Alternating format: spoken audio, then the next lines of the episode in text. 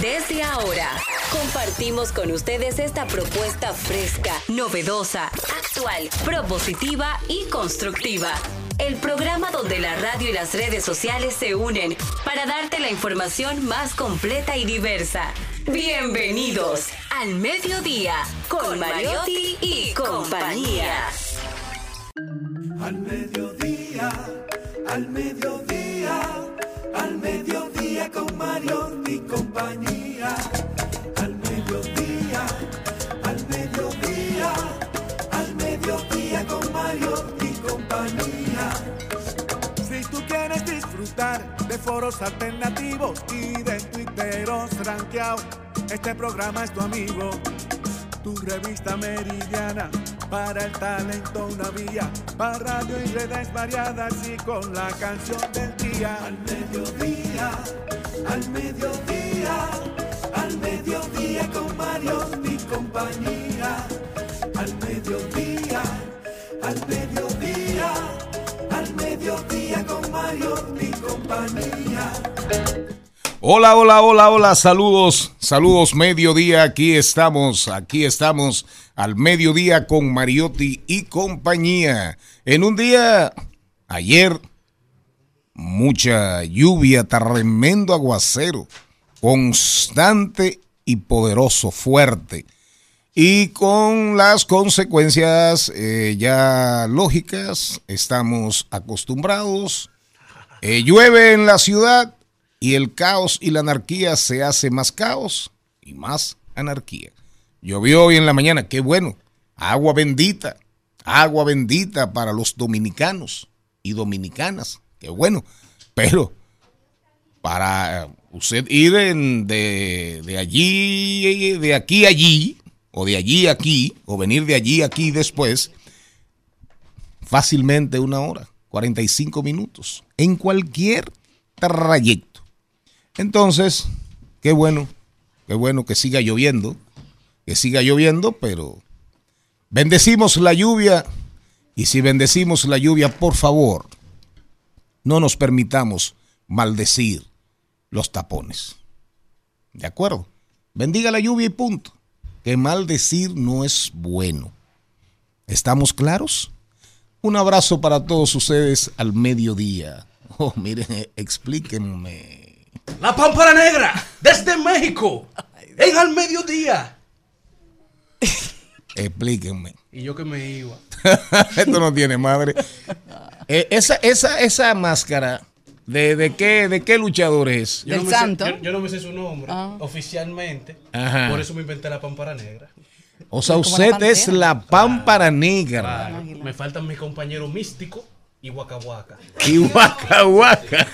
Pero tú sabes que, mire, don productor, Eh, Eso no tiene madre. él tiene que tener cuidado para salir con esa máscara en la calle. Porque Bueno, porque esa, es, esa, ese, bueno, esa parte inferior de su cara se ve muy sensual. ¿Cómo Ay, fue? Mire, Oye, qué bobo. Ay, Que tenga Qué cuidado. boca, qué Órale, boca, güey. qué que boca. si Qué- Jenny, qué pena, si. Jenny lo encuentra, Eh, hoy vengo duro y curvero, hoy vengo duro y curvero, sí señor. Vengo Kenny Félix Bautista, ese relevista extraordina- extraordinario de los Orioles del Baltimore. Señores, un ejemplo. Ese muchacho que hoy está arrasando en las grandes ligas, como en, en salvamentos, en efectividad, en ponches para un cerrador. Oigan bien, le dieron de baja en el 2012, lo contrataron y, y al ratito lo mandaron para ligas menores. Vino a la Liga del Verano de la República Dominicana, le fue malísimo, lo sacaron de circulación y mírenlo hoy. La perseverancia, crea en usted, crea en usted, aunque nadie crea en usted. Celine Men, muy buenos días. vino Eso es- amarilla y verde. ¿Te gusta mi mezcla? ¿Qué insinuará? Ahora, ah, ah, señores, esto, esto cambia de idea. Yo me voy a poner en el closet, a ver qué me voy a poner. Ahora don productor cree que todo es planificado. No, no, no, no, no. Bueno, ya. Mira, me gusta esta mezcla. Us- Se ve como de verano. También de morado. Usted ni tan idiota es. Adelante, por favor. Señor Dios, señores, gracias por su sintonía. Como dice don productor, la lluvia es maravillosa. Lo único que cuídese porque muchas veces nos da como una gripecita y después vienen los problemas, pero es linda, hermosa, la necesitamos y sobre todo se pone como romántico. Ayer la tarde estaba, estaba muy gris. La tarde estaba para poesía. Hoy vine a volver loca, hoy vine a volver así. loca Maribel Contreras. Señor Mariotti, Charles Mariotti Jr., ¿cómo anda usted? Muy buenas tardes, mi gente. Feliz y agradecido de estar con ustedes nueva vez. ¿Cómo se sienten en este miércoles de lluvia? La calle está suave, en honor a la verdad. Para usted. que la gente no salió, ¿no? Bueno. Aquí encontré muy pocos vehículos Yo duré 40 minutos de mi casa aquí. Su motor. en la moto. 40 minutos de mi casa aquí. Yo, pero mire, ¿en qué andaba usted? En el motor. ¿Y cómo se se burla de uno así? Ah, son datos Con, tan- con, con tanta infamia. Quieren andar en esa La calle está suave, qué pendejo. ¿En qué usted anda? No en una bicicleta. Calor. ¿En qué usted anda? No, a paso doble. ¿En, qué usted anda? A paso doble. No, no me joda. ambiental. ¿Eh? Disminuyan Sí. su huella ambiental, ayuden al medio ambiente, sacrifíquense. Jenny No Aquino, se quejen. la universidad de dónde? De Roma. De Roma, Italia. Universitario. Mire, mire ahí la, la loba. Ah, la ¿cómo la loba? La loba ¿Cómo que, la que, loba? que le dio, A Rómulo y amamantó Remo. a Rómulo y a Remo. Sí, yo fui a ese Sí, lugar. la, la leyenda romana. Muy buenas tardes, señores. Gracias por estar en sintonía. Nosotros las que venimos de amarillo es que no estamos ni verde ni madurita de esa como los aguacates de la Duarte, que todo el mundo le ha pasado la mano. No, estamos... ¿Cómo, cómo fue? ¡Ah! Exacto. ¿Qué, cómo No. lo repítalo, repítalo. que nosotros las que estamos de amarillo Ah. ya no estamos ni verdes ni tampoco estamos tan maduras como el aguacate de la Duarte que ya todo el mundo le ha puesto la mano. No. Entonces estamos en nuestro punto. Maravilloso. Tan negro los Eso no No, sí, ya. Cuando hay que morado, de hecho, no. hay variedades, hay variedades de aguacate que tienen ese color. Hay, hay morado, hay, ca- hay casi negro, Sí, hay verde, eh, hay verde. Y en México, por ejemplo, hay... Compra 50 aguacates para No, no, y el maíz. En México hay maíz de todos los colores habidos y por haber. Y en Perú. Y, y en, y- y en. Perú, y en Perú también. Termine, por favor. Hoy es el Día Internacional de la Defensa de Nuestros Manglares y este programa siempre está comprometido es. con la vida, eh, con el ecosistema, con la clave A que tenemos clave Así ambiental. es. Así que hoy nosotros también nos levantamos en honor a esto, en memoria del ambientalista Haywood Daniel Nanoto, que murió de un paro cardíaco el 26 de julio de 1998 mientras er- ejercía acciones de protesta contra un estanque ilegal de camarones en la comunidad de Muisín, en Ecuador. A propósito de manglares, este programa tiene un compromiso con los manglares, con los manglares, sin dudas, pero tiene un compromiso casi en la misma proporción y fuerza con mangarle un marido a usted. ¡Ay, Dios mío! Al mediodía, al mediodía, al mediodía con Mario y compañía.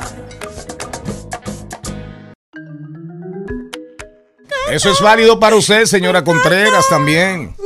Eh, una afrodescendiente muy particular y especial de la República Dominicana saluda a su audiencia mulata. No, yo saludo a todo el mundo. Ah, ¿Y cómo así? por aquí todos somos mulatos. No, no, no. Míreme a mí, míreme a mí coloradito. ¿Y usted sabe de quién, de- quién es mi ¿Quién es tu- tatarabuelo? tu- tu abuelo? Al que mataron un día como hoy. También. A Ulises Erox. Lilis. Lilis. Lilis es mi tatarabuelo. Y míreme, míreme los pómulos, mírenme. La- el, el agua de rosas. O sea, ¿Qué es lo que ese se te pone, Charlie? ¿Eh? el agua de. Dale el secreto. No, yo, no, yo, yo vivo. Es que tú estás fuerte hoy. Tú estás fuerte, Yo vivo, negra hoy. yo vivo en el rubor. Por eso vivo así. Pero, como Charlie. si tuviese, como si tuviese coloretes. Charlie, dile a ¿Eh? la gente que tú te pones una agüita mágica en la mañana con agua de rosas. Ah, no, no, no, no. Yo cuando me lavo la cara Dile, dile, con mi jabón, mi jabón de limpiarme, porque me limpio la cara todos los días y antes de acostarme, masajito cómo es? me pongo entonces agua o uso agua de Alibur, que es una loción francesa muy famosa de que tiene siglos, que cierra los poros, o uso agua maravilla. Entonces yo me echo mi chincito ahí, Y me hago ahí. así y me hago así. Los de arriba para abajo. Y después me doy unos masajitos ahí para que absorba. ¿Y qué tiempo dura esa rutina? Esa, ese masajito dura como, qué sé yo, como 15 segundos. Muy bien. Con Muy la bien. yema, con la yema de los dedos. Porque, porque usted sabe, usted sabe, usted sabe lo que es la áptica. Usted no sabe. No. La áptica, Eh, la óptica yo sí sé. eso se hace viral, eso se hace viral. La áptica, Mira, tenemos que tener la, cuidado, Charlie, la cada vez que tú áptica, vienes hay un lío. origen viene de Grecia, la áptica, el tacto, el tacto, el tacto, la No, áptica. yo siempre aprendo Me algo hace de falta áptica a mí. Y- pero, pero viene duro. Y Usted Maribel ya saludaste. Wikipedia. Maribel ya saludaste. Me hace falta áptica. en mi vida. Maribel. Bueno, quiero saludar, déjeme saludar. Salude, Es por que favor, Este, que programa este- está muy este- caliente, don productor. Usted pone como el, el, el- el problema aquí. Mira, una cosa. o sea, hay como un desorden. Maribel tiene el pintarado muy bonito. Sí, Maribel. ¿Verdad? No, no, Maribel, Maribel. estaba dando. ¿Estás regado? Se tiró para adelante. A esa, a esa sí le dieron la áptica. La áptica sí le dieron. Ay, la óptica y la óptica. Soltero, pero nunca sola. Así es. Ay, no, solita, A- solitaria. a- así Mira, es. Yo quiero aprovechar. Soltera. Pero con la cama siempre arregladita para ser desarreglada. No que están Y no tirando patadas y que con pesadillas y malos sueños. Eh, señores, yo vengo del Senado de la República. Y quien ve al secretario Estaba general en televisión, qué hombre más charlatán es. Oye, eso. Estaba acompañando a Quinito Méndez, que fue. Ay, un aplauso a. Quinito Méndez. muy merecido. Ese es de los míos. De los tuyos personales. Sí, sí, Eh, La sí. verdad que fue un, un- un momento muy, muy emotivo por esa humildad que tiene Quinito. No solo la humildad, sino también la calidad y ver a, a toda su familia, Doña Jesús, a su madre, que su, que su papá la enseñó a tocar tambora y ella le pasó el conocimiento a Quinito. A Y mira- Magda. y mira lo que ha lo que ha traído para la República Dominicana. Tienes que traer a Quinito aquí otra vez Sí, ya para le- reírnos mucho y gozar mucho. Y, y le tengo una, eh, don productor. Un día como hoy nació Antonio Machado. Usted que me quería También. usted que me quería Ay, matar pero búscame ahí caminante, no hay camino, se hace camino al andar. Al andar se hace camino. Y al, volver la vista atrás se ve la senda que nunca se ha de volver a pisar. Pero todo mire, pasa, to- es lo que lo pone. todo pasa y todo queda.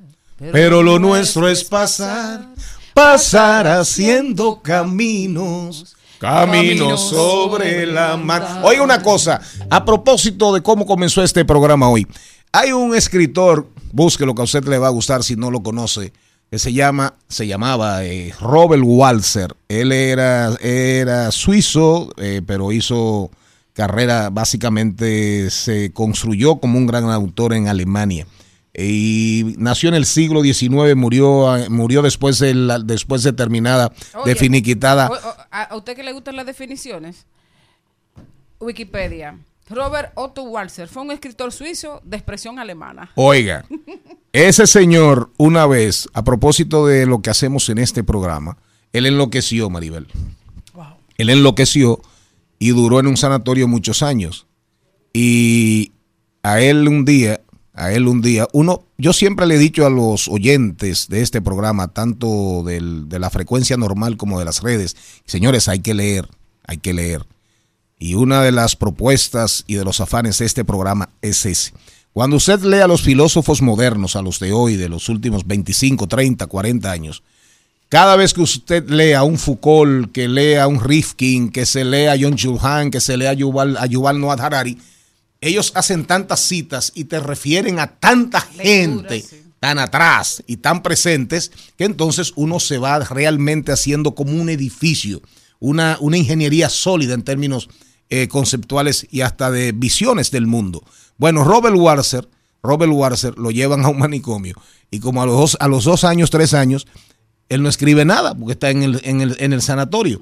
Entonces un día lo entrevistan porque ya él era famoso y le preguntan que por qué le hacía hace tiempo, venga, venga acá, ¿y por qué usted tiene tanto tiempo que no escribe? Y le dijo, ah, no, yo no vine a este manicomio para escribir, yo vine para volverme loco. Entonces, nosotros venimos a este programa a qué? A, divertirnos, y a volvernos locos.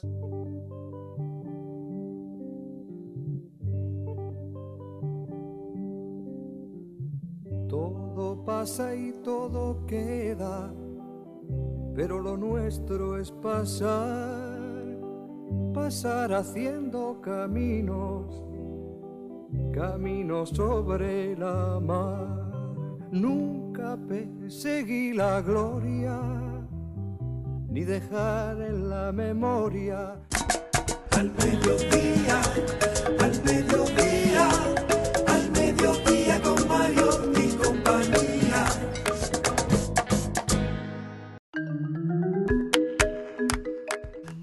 Y el contenido de hoy arranca como anda el programa de pronto. Arranca rápido, señores. Nos vamos para el cine con Nicole González. Ella viene a hablarnos de la polémica que hay en Hollywood, de las carteleras, de quién está liderando, de qué pasó el fin de semana con Barbenheimer y a recomendar algunas series o películas y aparentemente hay una dinámica que seguramente ganará Jenny. También nos vamos con Nay lo dijo, hablaremos de deportes y también de mascotas con Ramón Molina, Molina K9, que viene a hacer- a hablar de cómo hacer frente a un posible ataque de un perro. Un miedo que todos tenemos cuando entramos a una casa, cuando un perro, nos, un perro nos ladra, cuando vemos un perro en la calle. Hay que estar preparado para saber cómo lidiar con esta situación y hasta posiblemente cómo evitarla. También rodaremos por el mundo, nos vamos a ver las principales tendencias en Trending Topic y en De Paso y Repaso con Maribel Contreras. Estará con nosotros Patricia Solano, ella es periodista y la esperamos con muchas ansias. También hablaremos de tecnología y nos vamos a leer hoy en página para la izquierda Manual de Resistencia de Pedro Sánchez Pérez Castejón. Por primera vez en la historia de la democracia española, un presidente publica un libro y es este. Y hoy queremos traérselo a raíz de todo lo que está pasando en España para que conozca un poquito más de don Pedro Sánchez. También Celi Tips. Hoy Celine Méndez estará recomendando o estará dando contenido, ¿eh? Pro- posiblemente viral. Ay, Dios, posiblemente ya yo tengo viral. miedo Está de en stand-by ahí. Y Pónganse, también, pónganse mascarillas. también estará con nosotros Ay, un Dios. hermano, un amigo de este programa, Pavel Núñez, hablándonos de su experiencia en premios Juventud. Y Elizabeth Martínez, la montra, vendrá con nosotros a hablar de está mi apartamento que tengo en alquiler en el tope del precio. Es decir, hay rejuego, hay formas de, de negociar, sí o no. Eso y muchísimo más en su programa preferido al mediodía con Mariotti y compañía. No se muevan de ahí. Diga, diga, diga, diga.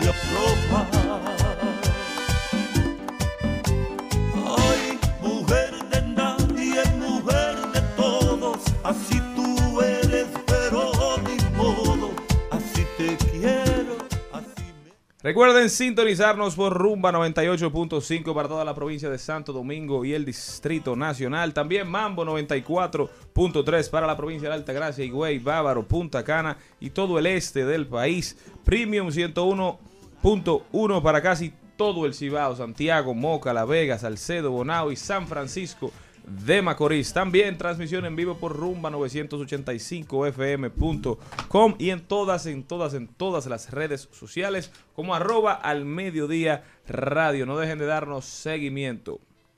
Así es, así es. Gracias a Charles Mariotti Jr. al decirnos, bueno, recuerde que tenemos un, tenemos un, no olviden que tenemos un resumen también. Tenemos un resumen por Telefuturo los sábados, los domingos, a las 12, una hora, una hora. Aquí, a- ahí puede usted ver a, a, a- a la pámpara negra, alias, Bueno. alias Bocachula. Que no salga con esa a la máscara para la pámpara, a la pámpara negra, a la pámpara negra. Ahí ustedes pueden verla. eh, eh, Telefuturo, Telefuturo Canal, Telefuturo Canal 23. Sí, señor. Y también, eh, lógico, ahora si usted quiere vernos en, en vivo, eh, Rumba 985 FM. ¿Verdad? Nuestro canal de YouTube y en el Instagram de Maribel Contreras, ahora aprovechando que está aquí como invitado hoy el don productor, el don conductor. Oigan eso, para irnos ya con el contenido del programa. A propósito de, todas las discusiones, de lo que dijo el presidente de la República, de lo que escribió Temístocles Montaz, este programa no es político, es diversidad divertida, información sin sufrición, pero sabemos que nuestro público también tiene sus preocupaciones, ¿verdad? y ocupaciones, porque hay que vivir. Se armó una discusión muy grande. Después el secretario general del PLD fue a un programa y habló y dijo que la ingesta proteica, que las proteínas, que las carnes, que los pescados, que los mariscos, que los huevos, que los lácteos, que había una disminución. Respondió el ministro de eh, respondió el ministro de Economía, Planificación y Desarrollo. Y hay una discusión planteada. ¿Hay inflación? No hay inflación. ¿La energía está cara o no está cara? ¿Hay apagones o no hay apagones? Verdades, mentiras. ¿Verdad? Pero yo traje, yo traje, y esto es válido para los aspirantes a diputados. Les voy a recomendar este libro a todos los aspirantes y a las aspirantes a diputados, a diputadas, para que cojan, cojan nociones básicas de economía. Atención. Es un libro, es un libro, se llama Economía en una lección de Henry Hazlitt. Es un libro viejísimo. Ese libro tiene, ese libro tiene que se editó como 40, 50, 60 años. Pero se ha ido, él lo fue readecuando, lo fue readecuando, y creo que las últimas ediciones fueron como en los años, en la década de los 60. Pero, a propósito, oiga el otro. A propósito, les voy a leer, atención Elizabeth Martínez, les voy a leer, él tiene, se llama capítulo 23, el milagro de la inflación. Oiga, señor Mariotti, señora Méndez. Aquí estoy. Oiga, página 196, búsquenlo, no aparece, es difícil de encontrar. Bueno, pues préstenselo No, no, no, se lo puedo prestar para que lo fotocopien. Ok. Pero Oye, es, miren, es dificilísimo de, de encontrar para, para que tengamos una idea. De hecho, mire, la última edición de esto fue como en el 61. Déjame ver. Ah, pues yo hago tres juegos de aquí Mire, para los- los título original en el 62 y en el 79. Pero oiga cuando salió, en el 1946. Wow. Después de la Segunda Guerra Mundial y después que arrancó todo el plan eh, Marshall para la reconstrucción de Europa, todos los acuerdos de Bretton Woods que le dieron fisonomía y cara al mundo occidental, la prevalencia del dólar, el patrón oro, todo eso. Oigan lo que dice, atención audiencia, porque este, este- este es un programa para, este programa tiene su público, Claro que sí. vamos a estar claros. Bueno, de hecho, le voy a decir algo, don productor. El otro día uno de nuestros colaboradores dijo que le encantaba el segmento de Rodanda- Rodando por el Mundo porque se entera de todo lo que está pasando a nivel internacional Ah, a través de nosotros. Oiga, Elizabeth, el error más fácil de evidenciar y sin embargo antiguo y constante es aquel que al confundir dinero y riqueza confiere sorprendente vigor al hechizo que ma- emana de la inflación.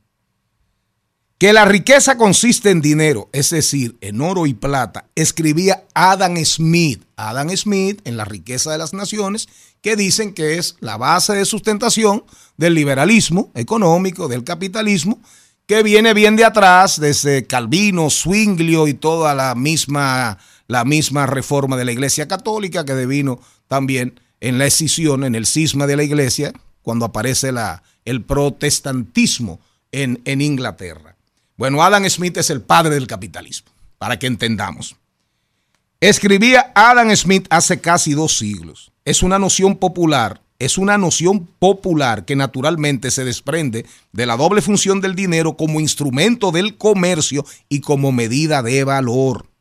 Hacerse rico es adquirir dinero. Punto y coma. Para ser breves, diremos que riqueza y dinero son considerados en el lenguaje común, bajo todos los aspectos, como conceptos sinónimos. Eso dice Adam Smith. Ahora veamos lo que dice Hazlitt. Atención país, atención país. ¿Para qué sirve la deuda? ¿Para qué sirve coger dinero? ¿Para qué sirve el dinero de los impuestos? Es dinero. Ahora genera riqueza. Agrega valor a la sociedad. Veamos lo que dice Hazlitt. La verdadera riqueza consiste, por supuesto, en aquello que se produce y se consume. Alimentos, ropas que vestimos, viviendas que habitamos. Representan riqueza los ferrocarriles, las carreteras, los automóviles, los barcos, los aviones, las fábricas, los libros, los pianos y las obras de arte. Es tan poderosa, sin embargo, la ambigüedad entre riqueza y dinero, esa ambigüedad verbal, que se confunden, que incluso quienes en ocasiones perciben claramente la confusión existente en el, en el constante trasiego de ambos conceptos, vuelven a caer en ella. Oiga bien, él se refiere a gente que con preparación, con formación, aunque lo entiendan y lo sepan explicar como más o menos lo estoy explicando yo, en algún momento volvemos a caer en la confusión y a promoverla de que dinero y riqueza es lo mismo. No es lo mismo. Este programa produce dinero, pero su real riqueza es su contenido y la gente que los verbaliza, los gesticula, los tocan y los llenan de aires a esas palabras para llegar hasta ustedes. Comienza este programa, Qué no había comenzado. Te habla. Al mediodía, al mediodía, al mediodía con Mario y compañía. En, en Al Mediodía con Mariotti y compañía. Vamos al cine. Vamos al cine. Vamos al cine. Vamos al cine. Vamos al cine.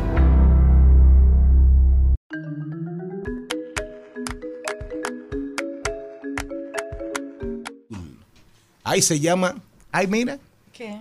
yo no había estado aquí con ella, segunda vez que tú vienes. Sí. Ah, un aplauso para ti. ¡Bravo! Ella se llama Azul. Así se llama, así se llama el, eh, el libro de Rubén Darío, el precursor del romanticismo en América. El nicaragüense Rubén Darío Azul. Más para sumarle al nombre. Claro, aunque el romanticismo nació realmente en Alemania. Nos vino de Alemania. Y llegó aquí, a estas tierras. Claro ¿Cómo sí. estás? Todo bien, muy bien. ¿Y ustedes? ¿Qué tú haces, aparte de hablar de cine, Azul? Dirijo, produzco videos musicales, películas, cortos, comerciales. Uno se pone en todas partes. Fotógrafo. Lo que, lo que usted quiera. A la canción de Vamos, de Vamos para el cine hay que, hay que meterle la, una, una- un pedacito de la canción de este, este Luis Miguel. Azul, que habla Ah, de... sí. que- Ah, no, ese es Cristian Castro. de Cristian Castro. Cristian que Castro. Me la han cantado bastante. Ah, esa, cuando tú pongas, veces. cuando pongamos el bumper de ella, de Vamos para el cine, hay que meterle algo de, eh, tú tienes que buscar el corte de Cristian Castro, y dice, Azul, etcétera, Claro. etcétera. Yo voy caminando por la calle y quien me conoce me llama cantando esa canción. Ah, tú ves. Qué chévere. Este es lo suyo, productor. Mira Literal. una cosa, mira una cosa. ¿De qué vamos a hablar hoy?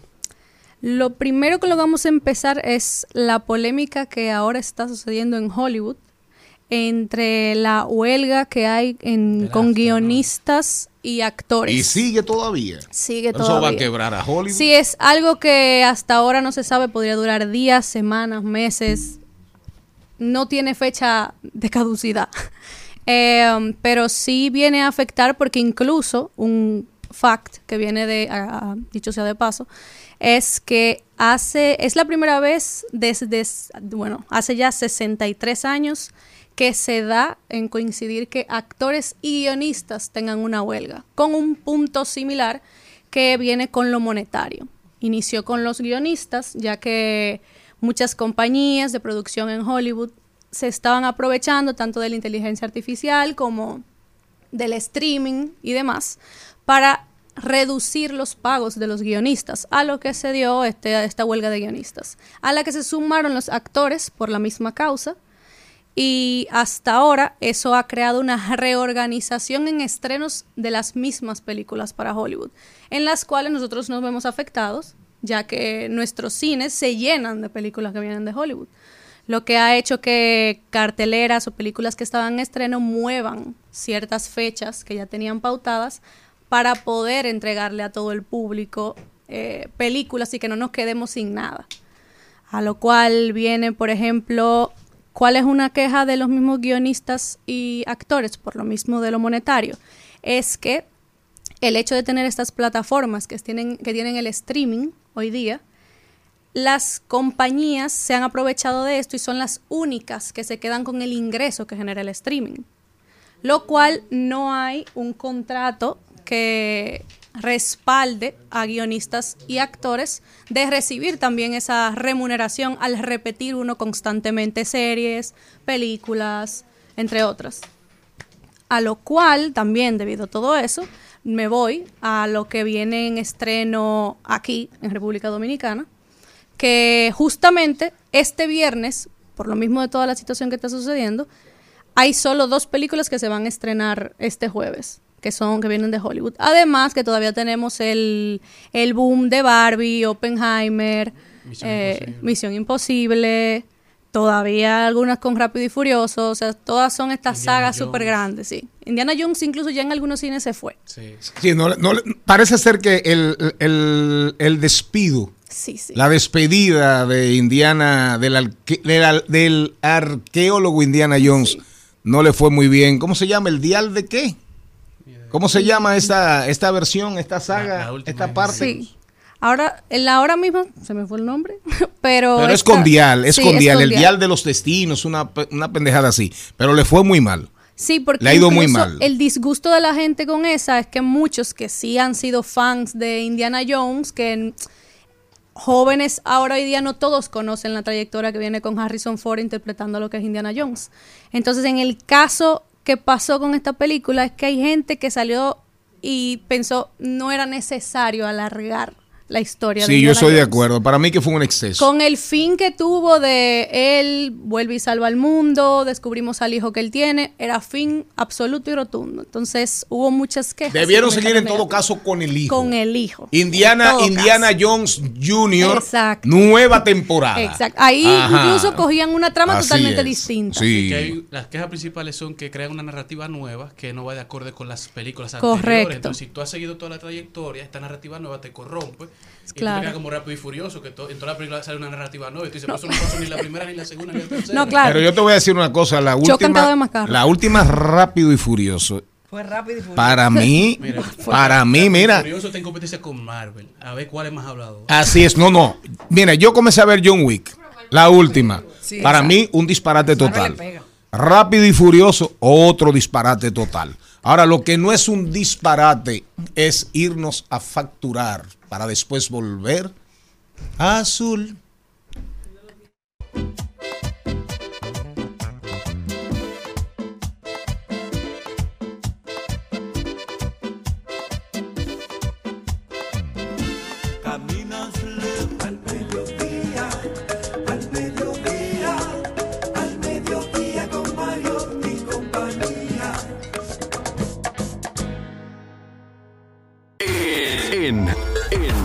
Mediodía con Mariotti y compañía. Vamos al cine. Vamos al cine. Vamos al cine. Vamos al cine. Vamos al cine. Sentí muy dentro nacer este amor azul. Hoy miro al cielo y en ti puedo ver la estrella que siempre soñé. Azul, y es que este amor es azul como el mar Estamos de vuelta con la sutileza que caracteriza este programa con nuestra invitada Azul, experta en cine, y ahora nos tiene una dinámica eh, para que, que Jenny se gane algún premio, porque Malena, como no tiene micrófono, no podrá participar. Azul, cuéntanos, ¿qué nos trae? Pero, pero antes, Charlín, con tu, eh, Charles Mariotti Jr., con tu permiso, con tu permiso, con el líder de este programa. Eh, mire, una cosa, una cosa. Su pronóstico con Misión Imposible, porque acabamos con Rápido y Furioso. Digo nosotros, usted no. Y con, ¿cómo se llama? ¿Y con qué acabamos? Con Indiana, acabamos Con con, Indiana Indiana Jones. Jones. Que no hablamos de Barbie, Ah, porque yo Barbie acabé, acabamos. yo acabé con John Wick. No, no, pero fíjense ustedes, Barbie y Oppenheimer. Barbie y Oppenheimer se están matando, pero están, eh, eh, están rompiendo la liga. Esas son Eh, las que apabullaron Claro, eso, eso ahora mismo ha salvado el cine. Digamos, en este momento de crisis, del, del paro, de la huelga, y las críticas en sentido general no son malas.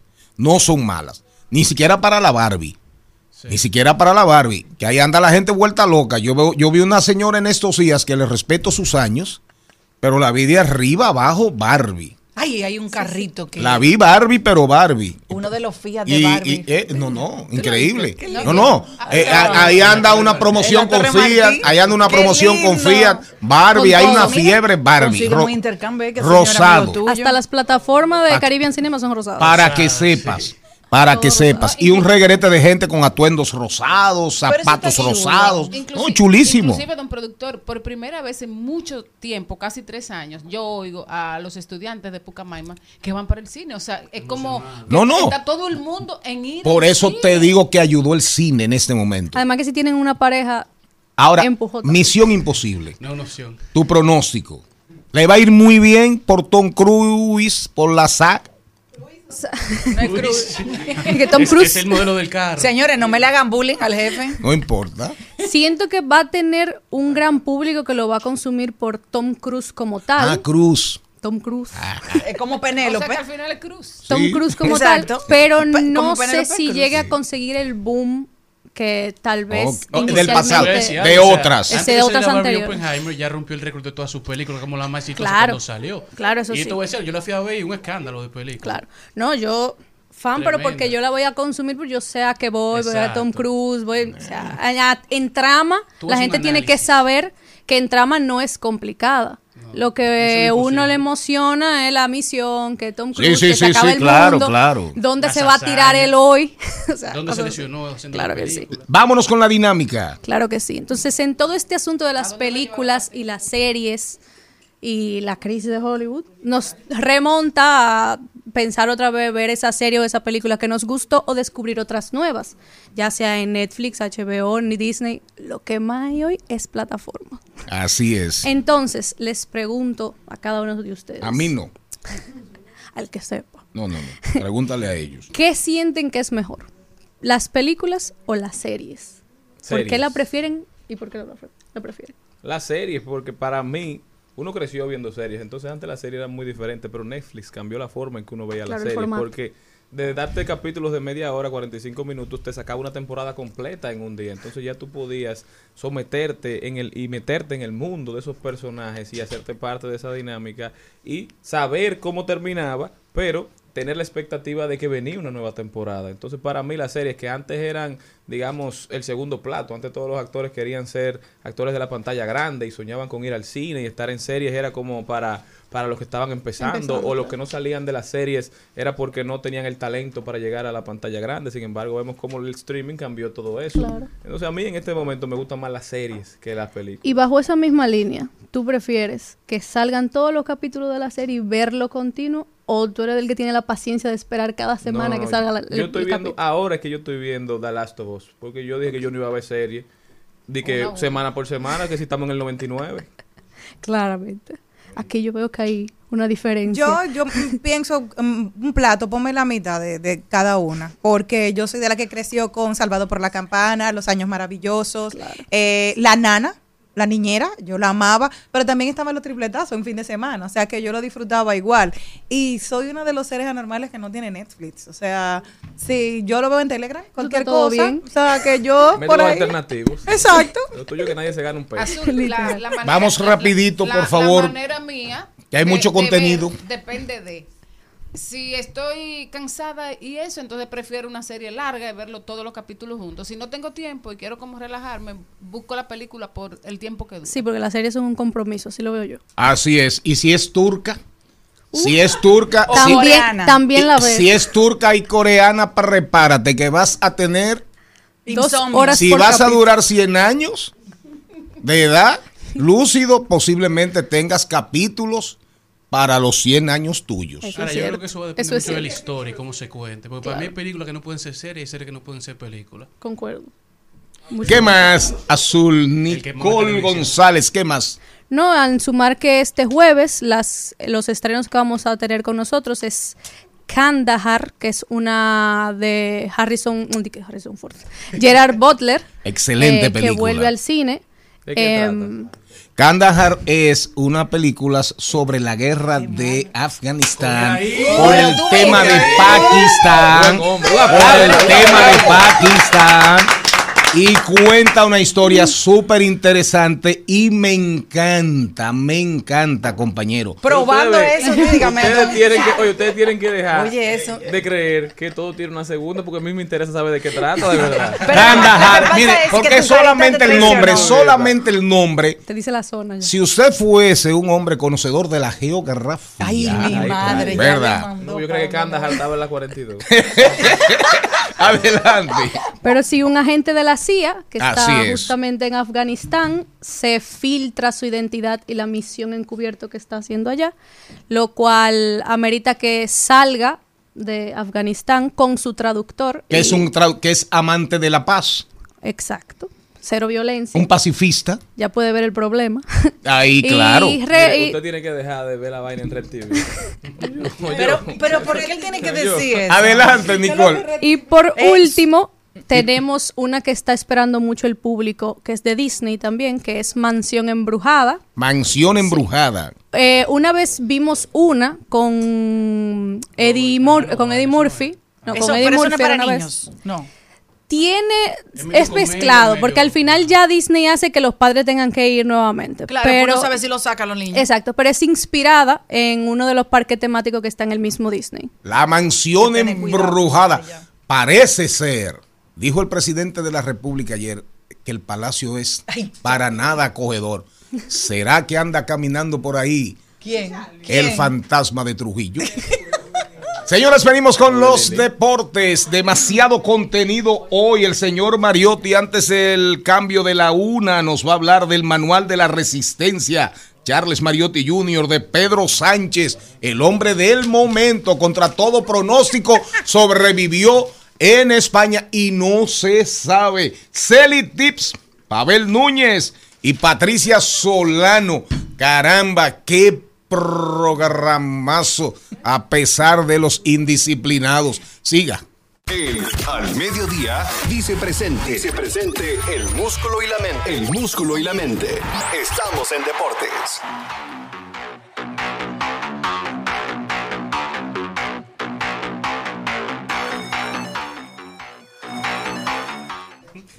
Señores, pasamos al recuento deportivo del mediodía con la Pámpara Negra directamente desde la ciudad luchadora de México, hablando de la Liga Nacional de ¿Usted va a dejar eso el Baloncesto. programa entero hoy? Ya llevo una hora. vaya. Ok. Es un Yo estaba casi llamando a don Pero Antonio. por suerte él se vaya. Siga. Ay, pero le queda bonito, La no sean envidiosos. Baloncesto que los Titanes respondieron a los Reales de la Vega empatando la serie 1 a 1, la serie final de la Superliga con una victoria de 100 puntos por 94. Ahora regresan a la Vega, mientras que en esta semana se dieron a conocer los premios de la liga ya en la serie final donde Diego Colón fue seleccionado como el jugador de mayor progreso, Luis Ferreira novato del año, Elvis Solano fue electo como jugador más valioso, Julio Duquela de los Leones fue el dirigente del año. Diego Colón también ganó sexto hombre. Y Luis Mel Ferreira fue el defensa del año que pertenece a los indios. Mientras que a nivel de fútbol, en el día de ayer, Leo Messi abusando de la MLS, un juego de niños, parece que está practicando junto a Sergio Busquets. Dos goles para Messi en tan solo 22 minutos del partido. Una asistencia al cerrar el partido para una victoria 4 a 0 contra el Atlanta. Y es la primera vez en la historia del Inter Miami que el equipo termina y va al descanso con una ventaja de tres goles en el debut de Leo Messi como capitán, iniciando el partido. Mientras que en Japón, Al Nazar terminó empate 0 a 0 contra el PSG, junto a Cristiano Ronaldo, Neymar y Mbappé, que se encuentran ahí sin participar en los partidos del PSG. Mientras que en las grandes ligas tenemos en el día de ayer Juan Soto Pacheco, the one and only, el primer jugador en la historia de las grandes ligas con al menos cinco temporadas, llegando a 20 jonrones y un OVP de 400 antes de cumplir los 25 años. Mientras que los padres están activos con tan solo seis juegos para ver si clasifican al wild card de los playoffs de la MLB. Legari Sánchez, el Kraken, Juan Soto y Manny Machado, los tres se fueron para la calle en la victoria de ayer. Y Juan Soto y Tatis Jr. dieron un display de defensa y de guante en los files para los padres en esta victoria. Y ya llegando casi a la fecha límite de cambios de las grandes ligas, hay muchos comentarios, muchos rumores alrededor de Shohei Otani, Cody Bellinger, Be- Bell Vanderbilt, eh, Juan Soto, Rodríguez y Arenado. Se está hablando qué pasará. Si una vez termine esto, veremos a todos estos jugadores con nuevas camisetas o si se mantendrán con sus equipos.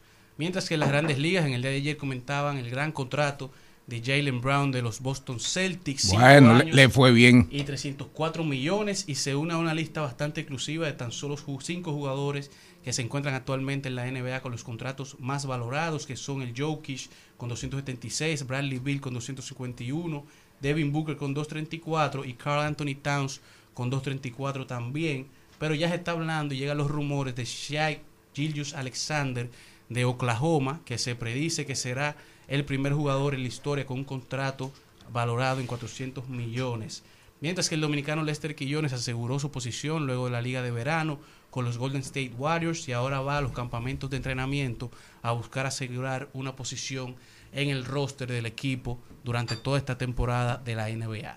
Lo de Jalen, lo de Brown realmente me sorprendió. Y creo que marca un precedente para todas las ligas deportivas, porque aunque la MLB tiene rosters mucho más amplios, todavía no ha podido emular el nivel de, de pago que le hace la NBA, que llama mucho la atención que la NBA quienes más ganan no necesariamente son las más grandes estrellas. Así es, así Jaylen es. Brown es posiblemente la segunda opción de su equipo después de Jason De- después de Sin Tatum. embargo, se hace con el contrato más grande en Lo que toda la historia de la que liga. El monto del contrato de la NBA va a depender mucho en el momento que te toque renovar. Claro, Porque claro. a medida que va pasando la temporada, va aumentando el, el cap de salario.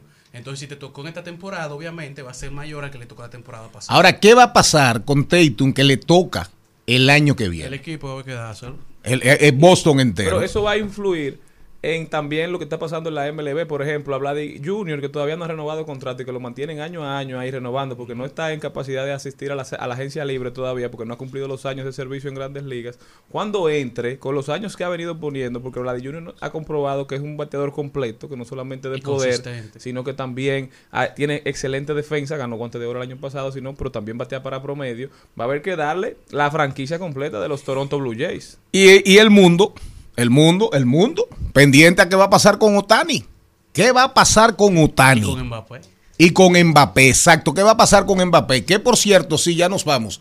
Eh, Elizabeth Martínez, hoy, tremendo contenido. Hoy, Pero hoy, al- algo hoy, que nos hoy. beneficia a nosotros también, hay que analizar el fenómeno de Messi para, para en el Inter Miami. Porque de ser una liga, la MLS, a la que nadie quería acudir, por el simple hecho de Lionel Messi dar el No, ya, eso, eso cambió. Ahora el- se está hablando de que van a empezar a llegar las grandes estrellas del Mire, fútbol mundial yo a nuestro patio del acero, porque los Estados Así Unidos es. están a un paso yo de decía, de aquí. yo decía ayer, pero déjeme terminar la idea de Mbappé. Hay un relajo grandísimo en las redes con el tema de los salarios y los contratos de la NBA. Porque a raíz, eso comenzó, el relajo comenzó después del contrato de Jalen Brown con Boston. Entonces comenzaron jugadores y fans de jugadores de la NBA, en más o menos en la línea de lo que, de lo que usted dice, señor Mariotti Jr., a, decir- a burlarse. Mi- miren estos, celebrando un contrato de 70, 65 milloncitos de dólares al año. Y en Arabia le ofrecieron, le ofrecieron a Mbappé 700 y pico. 700 millones, 500 Por un millones año. por año. Por Pero un no ve que año. después de eso Mbappé llegue a jugar a Nueva York o algo así cristiano cuando acabe el contrato allá también, que venga y se mete en una franquicia no de una de las principales joven. ciudades. Y lo que pasa, lo particular con el contrato de Mbappé es que él pasa con un contrato que él tiene ahora, que se vence un año y que podría cobrar 700 y el año que viene ficha con el Real Madrid. Así es, pero así es, joven, así es. realmente. Pero para terminar, lo, eh, algo, algo que pasó en Miami, eh, en el juego del Inter, de, del Miami, del Inter de Miami con, con el equipo de, era con un equipo de Atlanta, el United de Atlanta. Después que a Messi lo sacan para no forzarlo mucho, ya con un 4 a 0, ustedes saben lo que hizo casi la mitad del estadio. Se pararon. Hablamos mañana. Ah, nos vemos en la próxima. Y se fueron. Hasta aquí los deportes con la pámpara negra, alias Boca Chula.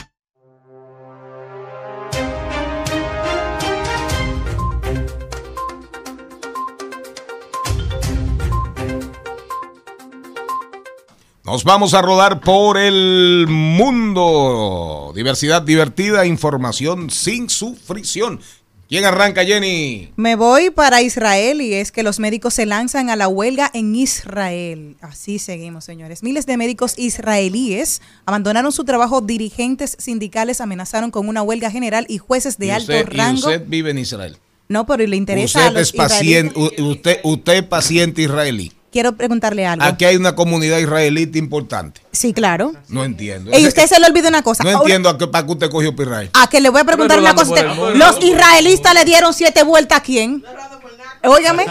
Los israelitas le dieron siete vueltas a quién?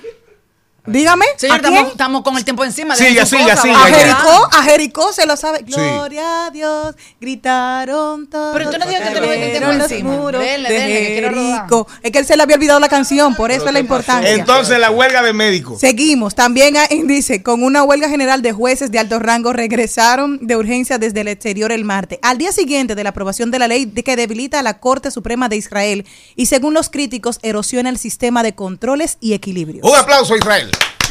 Sí, pero para, para que los israelitas no crean que son los únicos, el Colegio Médico Dominicano también anunció huelga. Que no se lleven su primicia, ¿verdad? Vuelve el pleito contra las ARS, señores. Según los médicos, se cansaron de esperar que el gobierno y las aseguradoras aflojen con los reclamos que tienen, que son los mismos de siempre. Ya dijeron que la huelga empieza el próximo lunes, 12 horas de paro laboral en todos los hospitales y clínicas privadas del país. Y los que más sufren son los pacientes, son Para- los enfermos. Y viene un pleito, viene un pleito grande, señor Mariotti, y todos ustedes. Ahí sale una información en la primera plana del Caribe, rapidito. Estamos contra el tiempo y hay mucho contenido, por favor. Pero sale una información que dice las la administración de ¿cómo se llaman? De las administradoras de riesgos de salud van a evaluar el si asumen o no el programa de medicamentos de alto costo. Ya ustedes saben que hay que hacer un estudio actuarial, un estudio financiero. Es como privatizar eso. Para que entendamos. Es privatizar algo que si lo privatizan, ustedes saben que no va a ser gratis. Que no va a ser gratis. Para que estemos claros. Y ese programa beneficia a cientos y cientos de familias, hasta de clase media alta que a veces tienen que recibir una terapia cada tres meses, una quimio, un medicamento, y hasta de clase media con dinero, se les resiente el, bol- el bolsillo.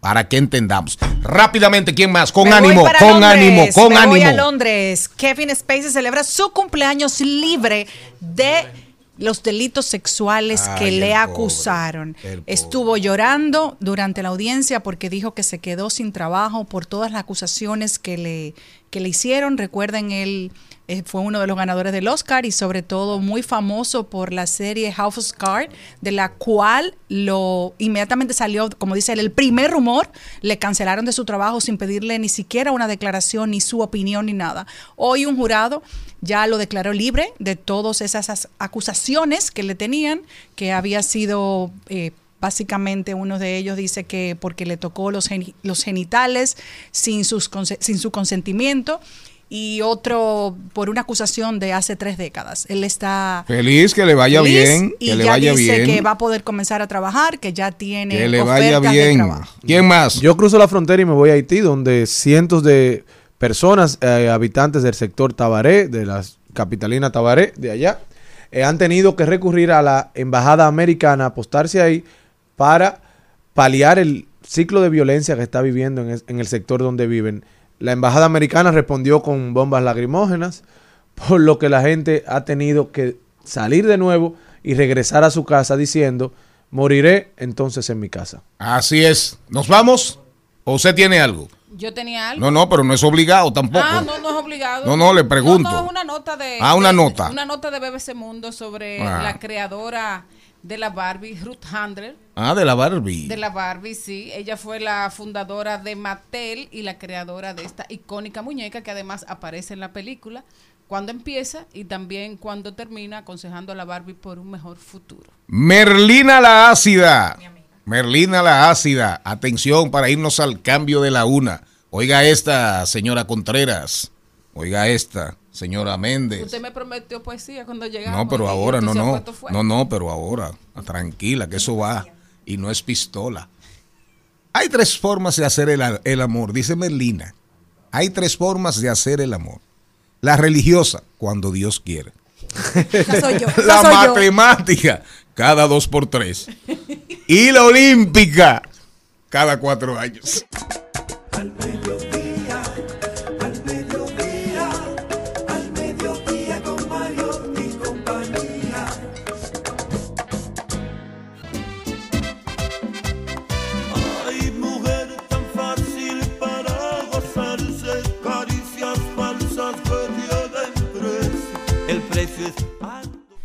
Dice Maribel Contreras que la poesía es un juego del amor con el cuerpo, con las manos. Eso es verdad.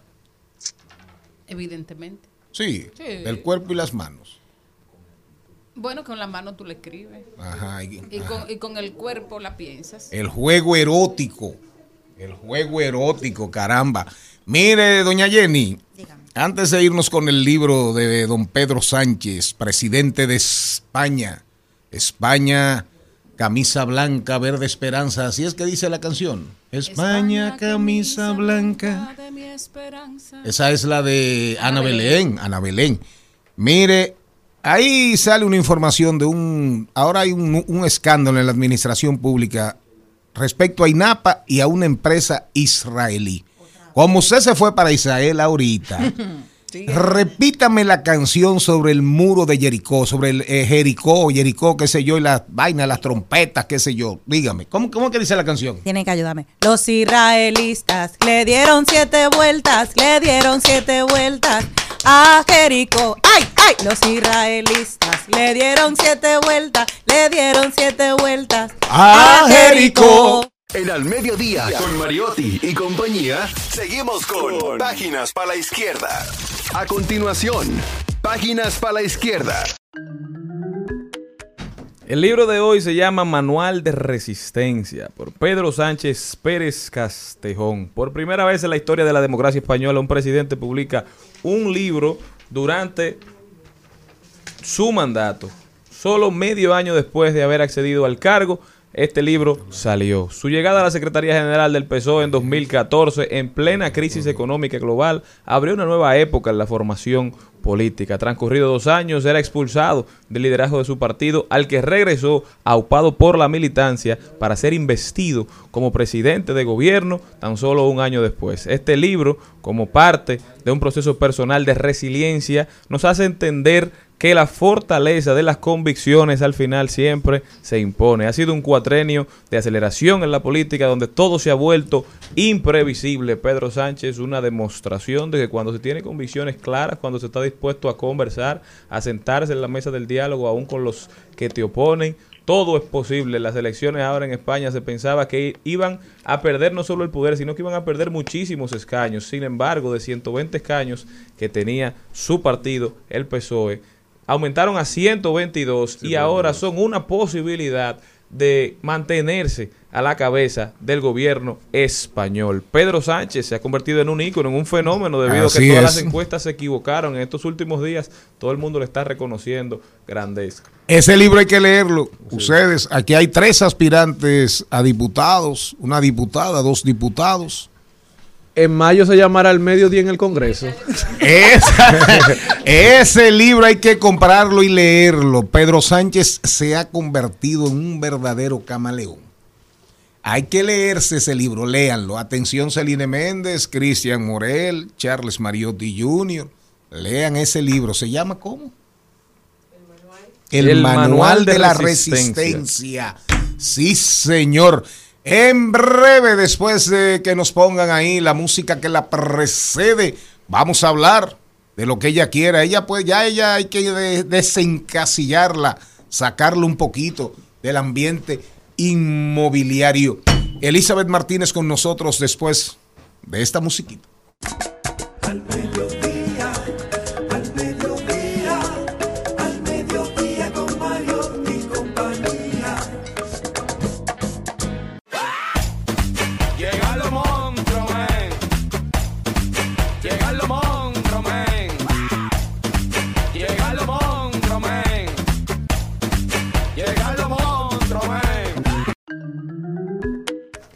Elizabeth, en estos días de tantas angustias, incertidumbre, temas con los ingresos, egresos, el gasto,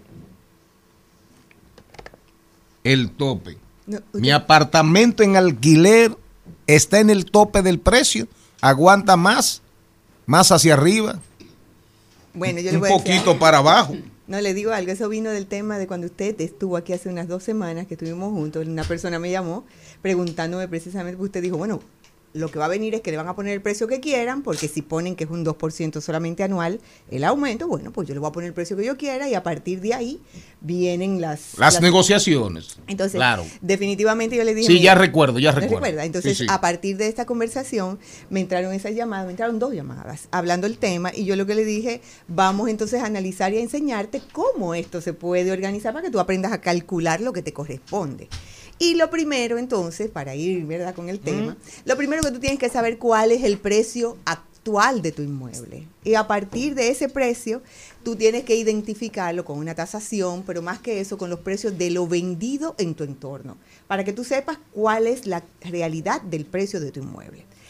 La número dos es la regla, que comiences tú a hacer unos cálculos de la regla del 5% anual, del 6% anual, después del valor del, del Sí, inmueble, sí, sí. del 7% anual, a ver hasta dónde tú entiendes que puede dar Tu tu número. elasticidad, tu laxitud. Si te da un 10%, fabulosísimo. Entonces tú lo divides, ese para enseñarle a las personas, tú tienes el precio del inmueble, lo multiplicas por un 5, por un 6, el número que te dé, y eso lo divides entre 12 meses del año. El número que te va a salir es más o menos la rentabilidad que se entiende que debe de darte el inmueble. Y ahí tú te das cuenta si estás por encima, si estás por debajo o si puedes ajustarlo. Vuelve atrás para que la gente entienda un poco y escuche. Esa es una formulita. Esa fórmula es Es, es como la de Ito Bisono. Sí. madre. Ay, ojalá que no sea así. No, no, no, no. Mira, Vuelve atrás. si el apartamento, tú Usted averigua primero El costo de su inmueble en función del costo del circundante. Circundante, del de lo que se ha vendido Del del, mer- mercado. del mercado circundante. del mercado. A partir de ahí tú haces, comienzas a jugar. Es un 5% anual, haces, multiplicas por 5 ese precio y lo divides entre 12 meses. Y ahí te va a salir un número que va a ser ¿qué? La mensualidad. Tu mensualidad te va a decir ahí, entonces tú dices, no, yo lo- si es un millón de pesos, el por 5% y eso tú lo divides entre 12 meses, te va a dar 4 mil y pico de pesos mensuales. Entonces tú dices, me da o no, yo lo puedo alquilar en 8 mil pesos. Entonces tú comienzas a jugar un 5%, un 6%, un 7%, un 7%, y ahí también tú te vas a dar cuenta si le tienes que incluir el mantenimiento o se lo puedes rebajar. Es decir, o sea, no lo puedes subir mucho para que se mantenga dentro del mercado que te va a comprar o a alquilar ese inmueble. Luego de ahí seguimos que comiences un listado de tus últimos tres o cuatro inquilinos en caso de que tú los hayas tenido a través del tiempo. Tú vas viendo si te ha aumentado y tú haces como una escala y tú mismo dices, el inquilino de hace cuatro años me pagaba tanto, el cinco años lo tuve que dejar igual, el sexto lo bajé, el séptimo, es decir, tú vas a hacer una gráfica de los incrementos o de la estabilidad que te ha mantenido o de la baja que se te ha aparecido en el precio del inmueble y ahí tú te tienes que dar cuenta también, como el número 4, comienza a preparar por igual un aumento, en la proyección del aumento. Es decir, tú vas a decir, si yo tengo este precio ahora, si yo le aumento el 10%, ¿cuánto va a ser en un año? ¿Cuánto va a ser en dos años? ¿Cuánto va a ser en tres años? Y hacerlo en proyección a futuro por igual. Con esos números, nos- lo que nosotros nos estamos dando cuenta es si el inmueble aguanta los movimientos que nosotros comenzamos a entender que puede aguantar, porque mucha gente entonces va a decir, no, yo quiero 50 mil pesos por mi apartamento, pero el entorno lo que te va a pagar es 30. Es para no jugar, sino que comiences a trabajar con los números reales que el mercado te va presentando. Y lo más importante es que calcules todos los gastos operativos que tiene el inmueble para que no estés en el aire.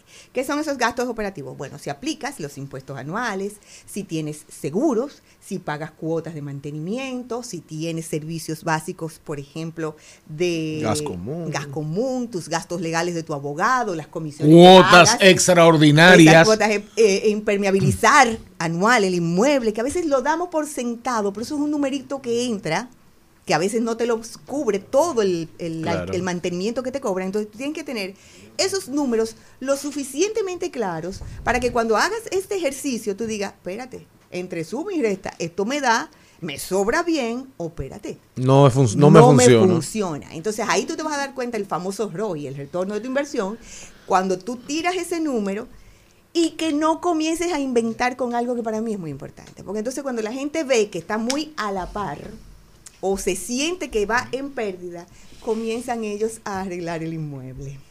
Y comienzan los dueños a ser pintores, a ser ebanistas, Para ahorrarse esos para. Entonces, ya cuando tú llegas a un punto de esa magnitud, ya el inmueble, tú tienes que venderlo.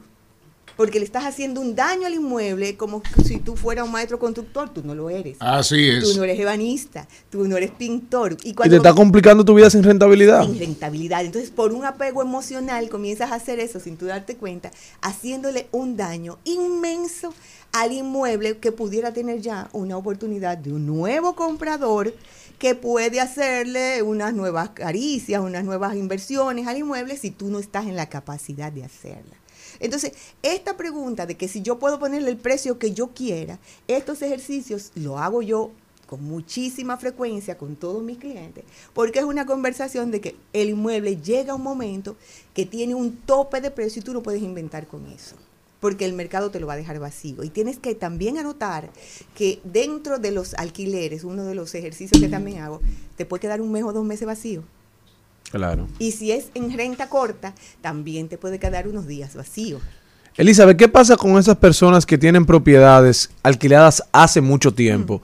¿Cómo se tiene esa conversación con el inquilino, el inquilino de siempre, que siempre te ha cumplido, pero al precio que tú le alquilaste ya no se acerca a la rentabilidad del día de hoy? He tenido conversaciones así con propietarios que me han llamado. ¿Es mejor sacarlos y alquilarle de nuevo? Es que no me digas que el inquilino no lo sabe. Son conversaciones. Entonces tú tienes que sentarte a rectificar los contratos porque hay gente que se ha dado cuenta que también el inquilino que le alquiló no está dentro Ah, sí. por no tener Claro. conversaciones. Tú tienes que... Es tu inmueble, es tu 100%, es tu dinero. Y esa persona que está ahí puede que te esté pagando al día, pero si te alquiló en 15 mil pesos y tú sabes que ahora Hace mismo... 12 años. que Y, ahora y mismo cuesta re- y 40 o 35. realquiló en 30. A esa persona no le conviene mudarse en este momento y te voy a decir por qué. El costo de una mudanza es inmenso, es altísimo. Mudarse es, des- es, es sacar de una casa para volver a meter, eso tiene un doble gasto. Claro. Entonces es hacer negocios con esa persona y decirle, mira, posiblemente yo no tengo ahora mismo la oportunidad de hacerte el aumento que se necesitaría hacer. Vamos a, a completar este acuerdo, vamos a completar este contrato con un buen abogado que lo pueda, los pueda acompañar y vamos a hacer un contrato nuevo con el precio nuevo. Pero tienes tú que cuando salgas a la calle tú sabes que no vas a encontrar ese precio. Y, una, y recomendación, hay dinero que usted no se puede ahorrar. Así la mejor forma que usted tiene de quitarse esos dolores de cabeza, pague el por ciento que le cobra su agente inmobiliario por administrarle esa propiedad y usted se va a quitar todos esos dolores Eso de es así. Elizabeth Lamontra de Rimax. Mire, el- eh, la pámpara negra. Pámpara déjeme decirle una cosa. Ya que le alabaron, que le dijeron que, se, que no saliera a la calle con esa careta. Déjeme decirle. Ahorita tiene que ir usted a sacar un destacamento a él. La cosa. que realmente lo evidente no seduce. Seduce el misterio. Ah, pues que tú quieres que ande así yo. siempre. No, vemos el destacamento la solamente- corita. Solamente hago una, un comentario. Lo, lo evidente no seduce, el misterio sí seduce. Eso es lo que estoy diciendo. Elizabeth, para seguir esta conversación contigo, en breve vamos a hablar de mascotas con el señor Molina. Biden tiene un perro que ha mordido al servicio secreto entero de los Estados Unidos. Biden. Él no muerde a Biden, pero a todos los agentes del servicio secreto, eso es iñao, iñao, iñao, para que sepan. Cualquier día te se come una comida dañada. Elizabeth. Sí, eh, me pueden encontrar en Elizabeth Martínez Rimax para servirles.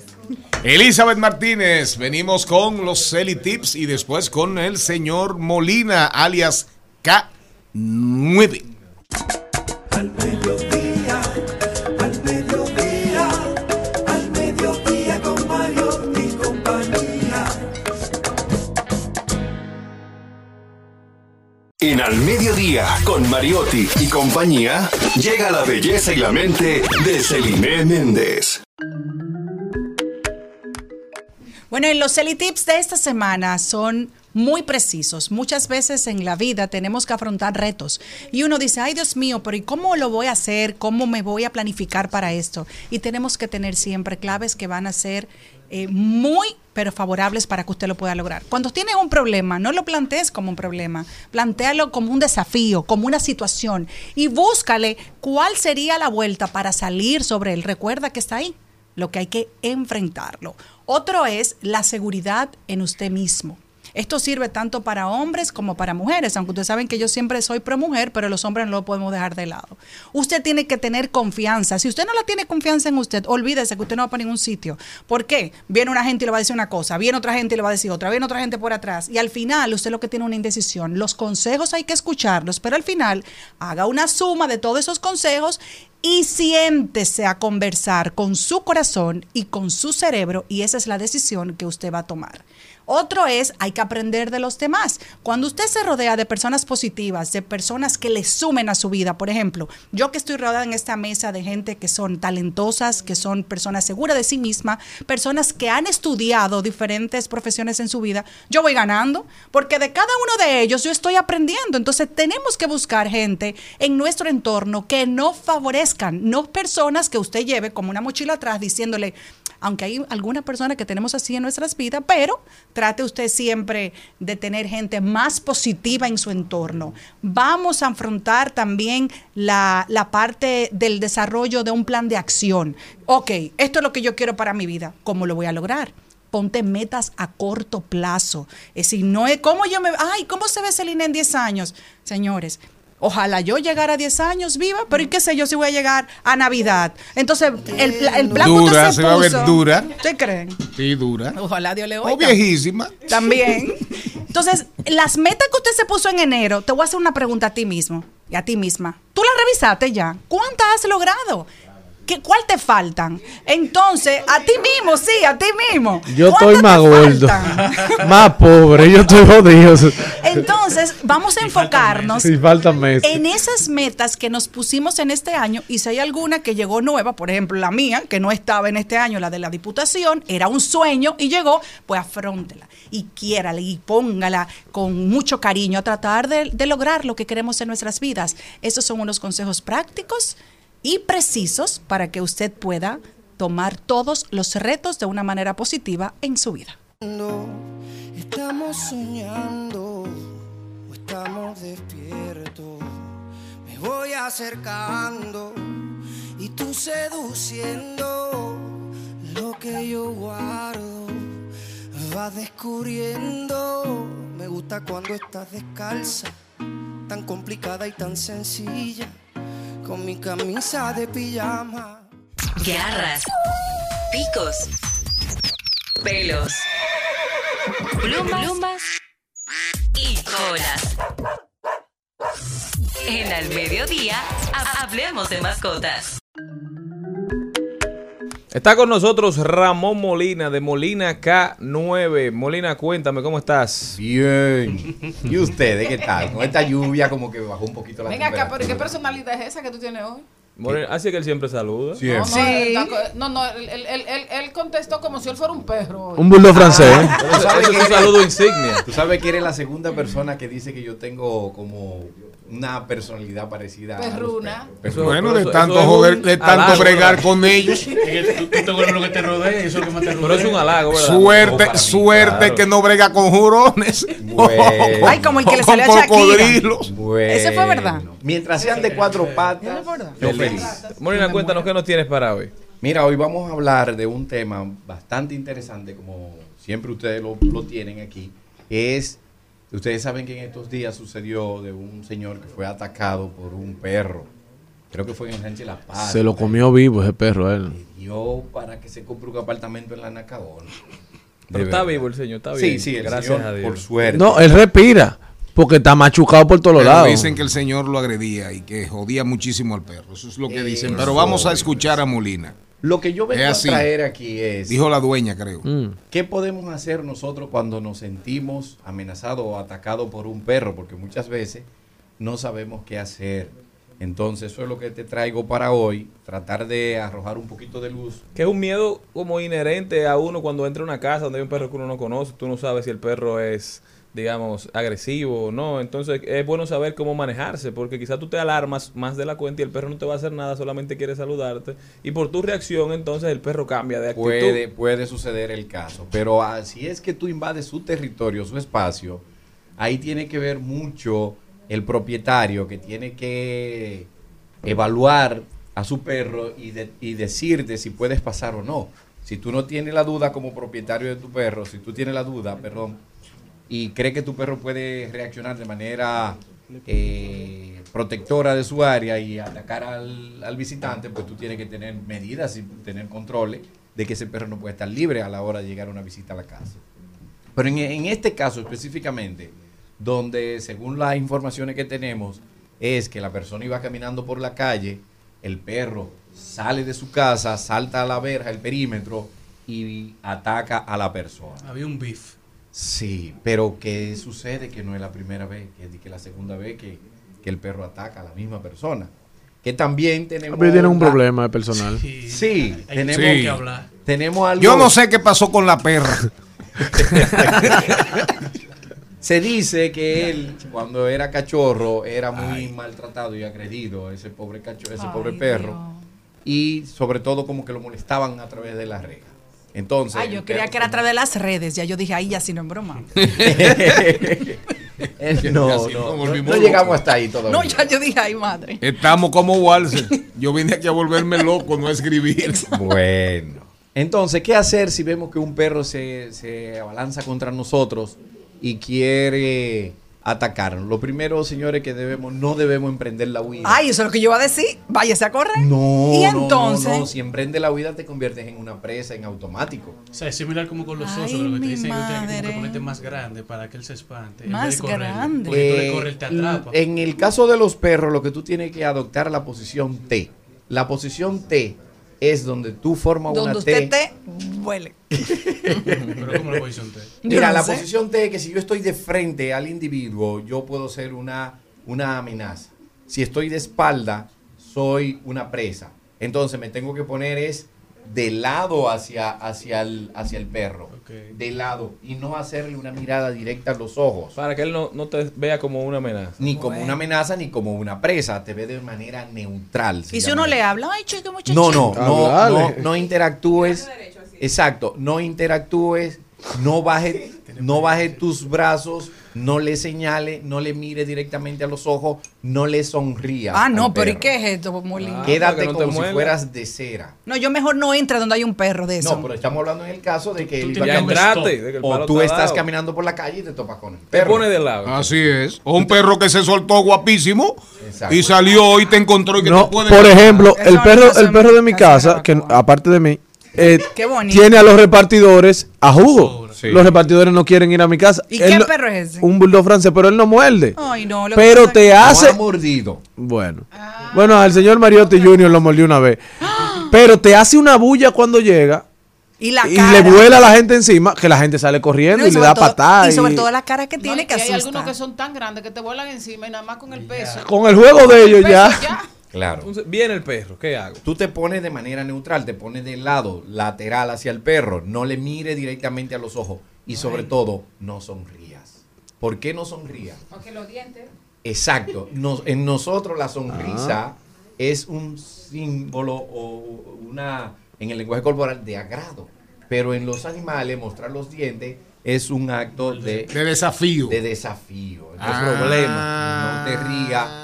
Trata de mantenerte totalmente neutral hacia el individuo. Ok, y si me mordió el perro, Dios me libre, ¿qué es lo que tengo que hacer?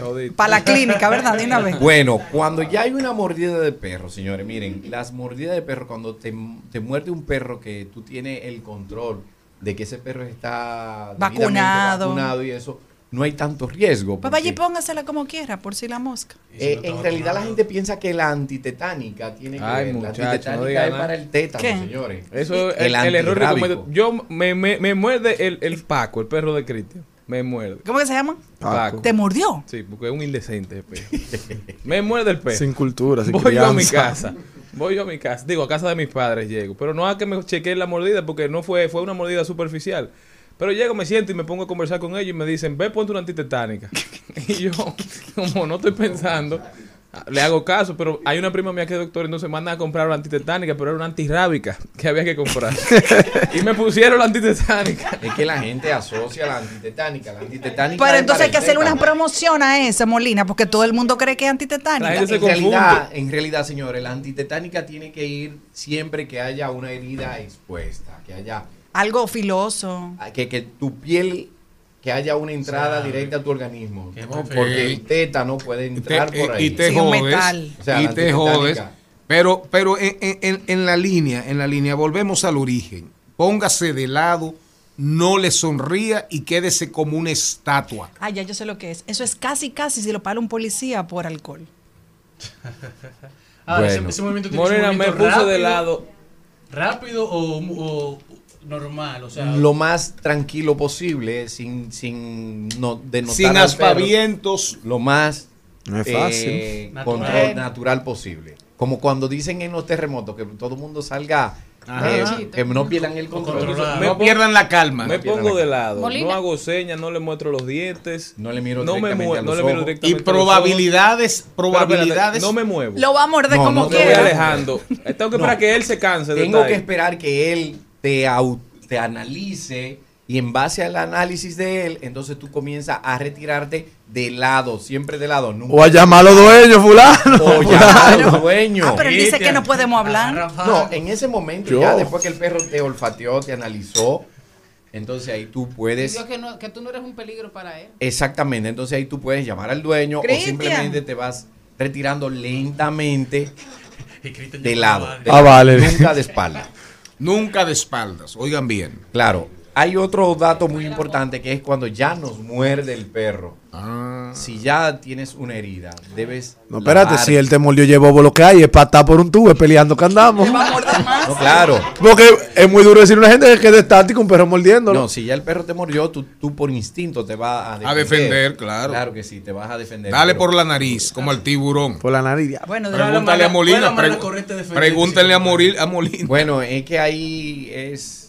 Tú tratas de agarrar las patas traseras del perro y te quedas Oh. con ella agarrada totalmente. Nunca la sueltes y el perro va a, a, A soltar. a soltar y no te va a morder. Muy bonito oye todo. Por ser un cuadrúpedo no va a tener la flexibilidad de poder morderte. Ay, También pasa lo siguiente.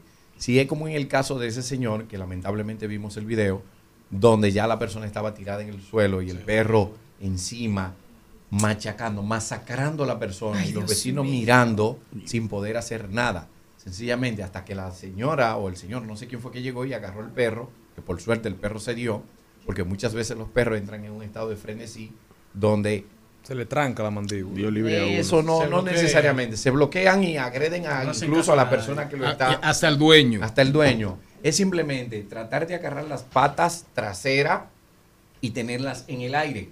Y nunca soltar esas patas traseras. Nunca soltarla. Tenerlo por las patas traseras es la forma que el perro puede soltar al individuo y también que tú puedes controlarlo más. Si intenta agarrarlo, nunca lo agarre por sus extremidades ni por su cuello. Tiene que agarrar la piel del cuello. ¿Por qué? Porque la piel del cuello, eh, el perro es muy, es como muy suave, muy resbalosa. Sí, sí, sí. Si tú Así intentas es. agarrar el músculo o el hueso del perro, él se te va a zafar y, y te va a morder. Es agarrarlo ahí. La piel, Ahí. por la piel. Perfecto. ¿Cómo lo levanta alguna gente? ¿Le duele eso a los perros? Que la gente dice que no. Sí, claro que sí, le puede doler, claro que sí. Lo que pasa es que hay perros que tienen el umbral del dolor un poco más alto que otros y lo toleran. Y quitarte la correa y fajarte con el perro o quitarte la camisa y, y ponerte en los brazos y ya no hay más nada que hacer. y- Sí, y sí, fajarte hablando de un perro. machetero, Sí. eh, pero- No, no, Está digo yo. Le salió el barrio a Don Mariotti. No, porque Claro yo, que sí. Yo tuve, puedes- yo tuve un perro en mi Se adolescencia. se fue para la mata, Matero. No, yo tuve un perro en mi adolescencia y Y era, no quítate la y- camisa y- y era guapo, era guapo. También esa la, la, la, la técnica de En Ciudad Nueva. dijo, que tú tratar de, de enfrentarlo a él gritando y poniéndote, viéndote más grande, levanta los brazos así, que se vean como garra, enseña tus dientes y le gruñe. ¡Ah! Es decir, uno le ladra. Eso también puede ayudarte a que el perro se intimide y diga es más Ah, fuerte y ceda un poco. K9 Molina, alias K9, hablando de mascotas respecto a ese hecho aconteció y fue muy publicitado en las redes sociales recientemente, pero ahorita hablábamos, ahorita hablábamos que coincidencialmente salió una información en las redes que dan cuenta de que el perro del presidente Biden vive muy estresado en la Casa Ay, Blanca pobrecito. y a cada rato, a cada rato está mordiendo a agentes Ah, pero parece- del que servicio secreto. Parece que es verdad lo que dice Luis, que parece que el Palacio Nacional no es tan cómodo. Patricia Solano nos viene a hablar ahorita, va a hablar por teléfono con nosotros sobre un espectáculo del maestro, su padre, Rafael Solano, y el invitado de lujo de Maribel Contreras en De Paso y Repaso hoy es Pavel Núñez. Arreglada, no te hace falta nada. Sin maquillaje brillas, te ves tan linda despeinada. Ahí el ladito de mi almohada. Al mediodía,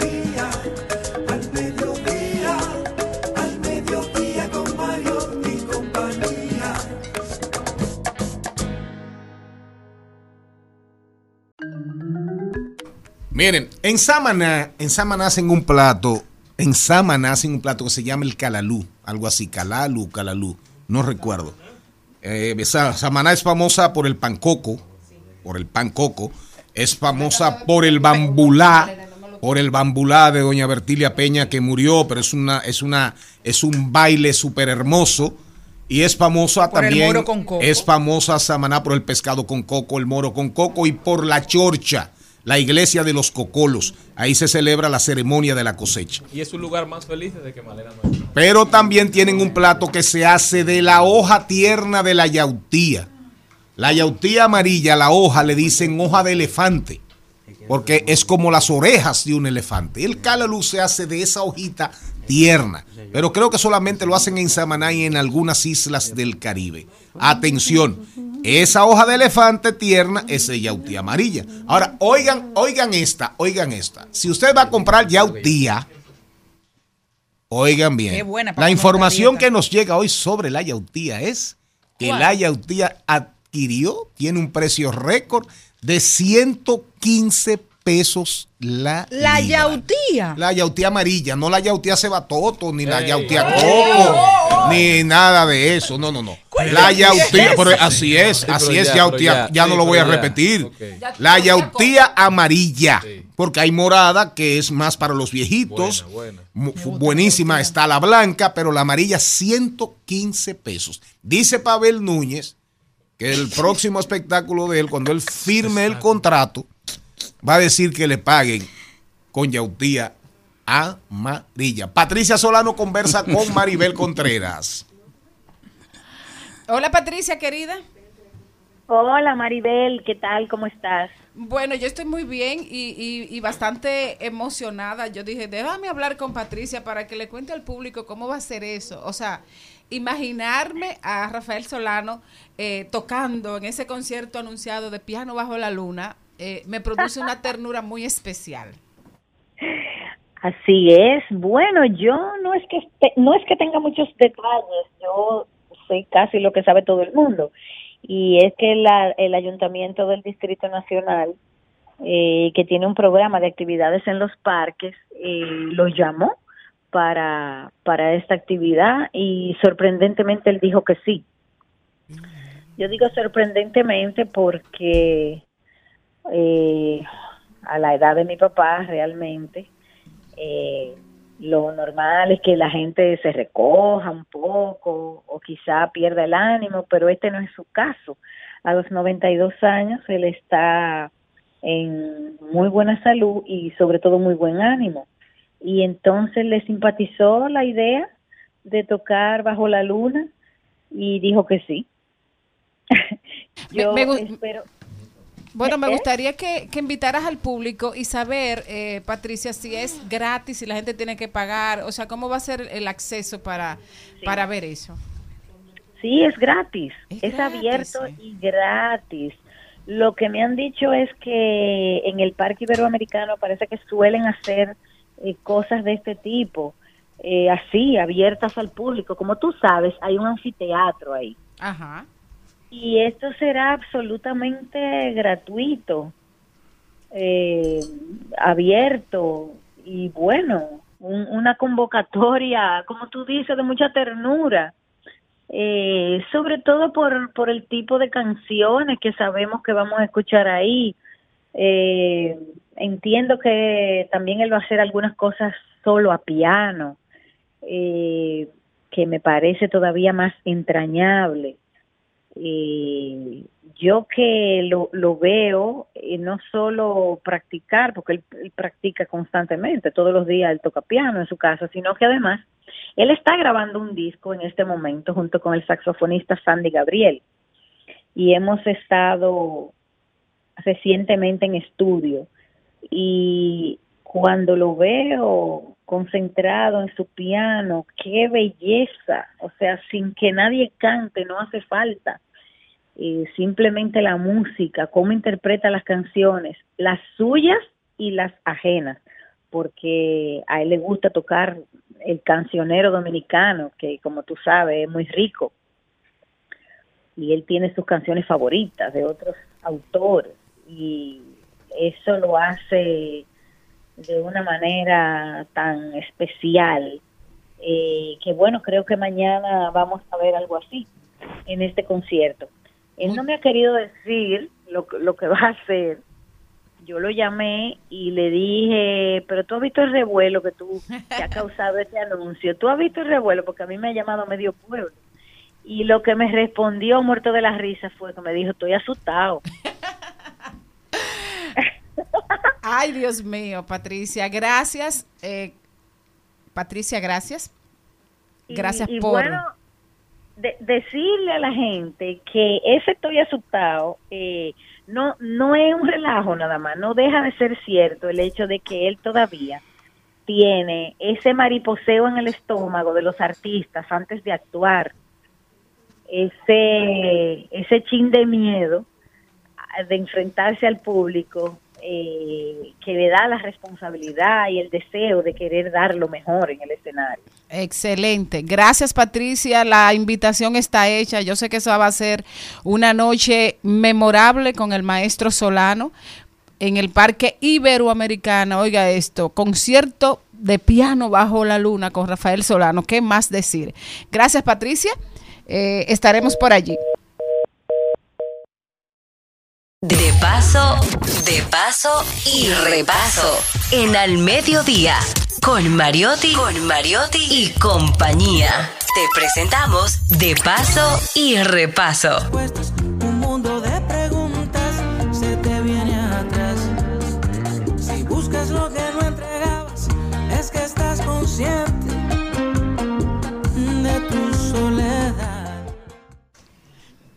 Dios mío, señores, esta es una tarde tan especial. Pasamos del maestro Solano, Patricia Solano, a, bueno, es un programa de la familia hoy porque tenemos aquí a Pavel y Ariel, padre e hijo, que han venido escenificando durante todo el mes de julio una serie de conciertos que van a culminar precisamente este fin de semana como un regalo especial a los padres. Así mismo es. Es un autorregalo para mí, ¿verdad? Me estoy regalando eso de padres. Y también, aparte de decirle hola a toda la audiencia y decirte gracias a ti, Maribel, por abrir ventanas y puertas siempre para que uno venga a hablar y decir lo que está pasando. También es una oportunidad de oro, tanto para Ariel como para mí, de celebrar el mes aniversario de la Casa de Teatro. Wow. Vamos a, a ir al concierto ahorita porque no quiero que se me pase eh, la emoción que me produjo verte y ver esta gran delegación de artistas dominicanos en Premios Juventud. ¿Cómo fue esta experiencia para ti? Para mí fue maravillosa y me sorprende mucho la repercusión que ha tenido. Pero sobre todo me satisface de manera absoluta saber que los dos números que más rating tuvieron en toda la premiación fueron los dos dominicanos. ¡Bravo! Eso, eso eh, en- entre declaraciones de- nefastas de una influencer que dijo que los dominicanos éramos eh, analfabetos y entre tanta música urbana que, señores, ese rating no es en contra de ustedes, a favor nuestro.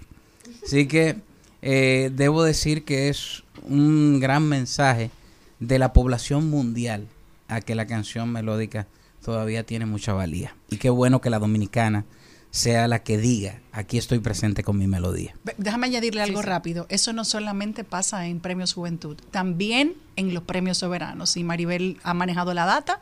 Los musicales, que siempre, no en la época que tuve la oportunidad de trabajar, sino siempre que marcan mejor rating, son de los dominicanos. Y, y melódicos, melódicos. Tenemos que decirlo así.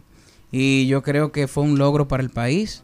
Entiendo que tener el premio, porque fue un premio de abrir con, con el Guardia del Arsenal, esperar a Fernando Villalona en, en escena, acompañarle a guitarra en un pedazo de Dominicano Soy, dejarlo para que él hiciera música latina. O sea, si vemos todo lo que ahí pasó y, y ver cómo, eh, para hablar y pasarle la mano obviamente al género urbano, cómo dentro del número de Fernando entra la materialista y hace una muy buena exposición y entonces de repente ella le da el relevo a Handy Ventura, que con el legado, como él bien dice, hace notar nueva vez a la República Dominicana y dejar este escenario de parte de Handy para darle paso a los ilegales.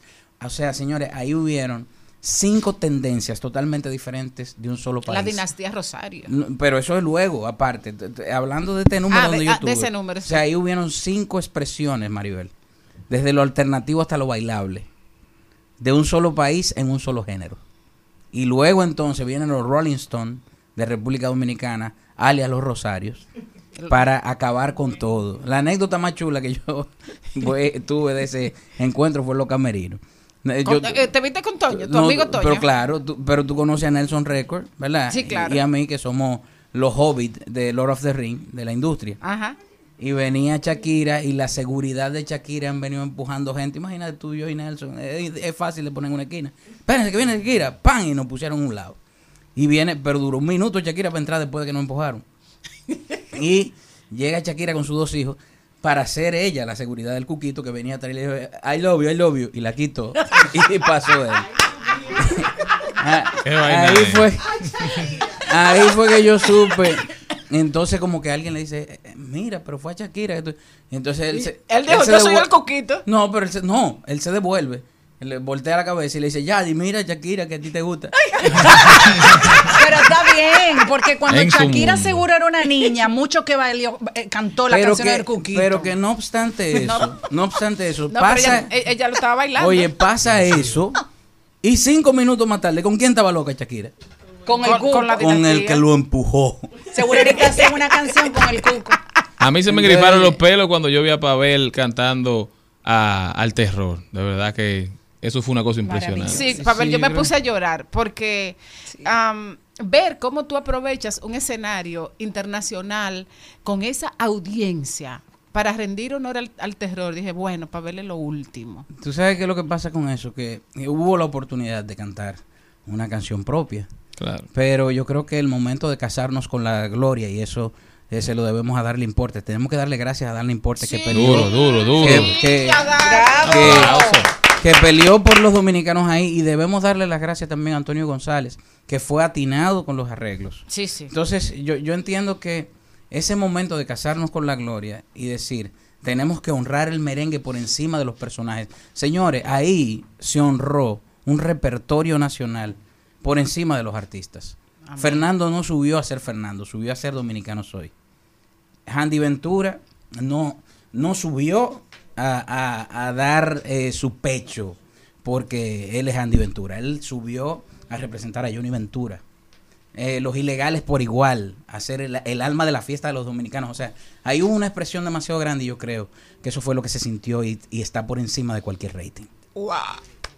Mira, vamos a entrar a- al concierto porque ya yo estoy llorando otra vez. Eh, eso, es demasiado, eso es demasiado para mí.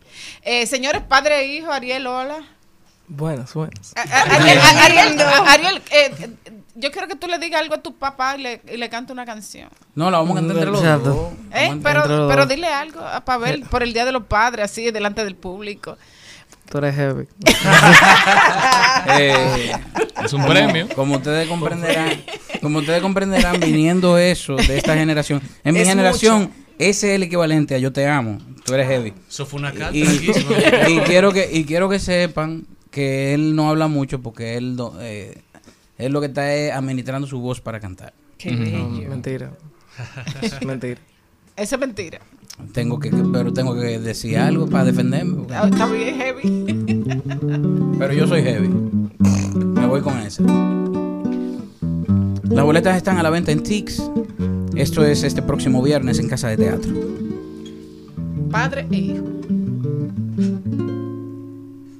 ¿Cómo fue? Dios mío. No sé decirte cómo fue. No sé explicarme qué pasó. Pero de ti me enamoré.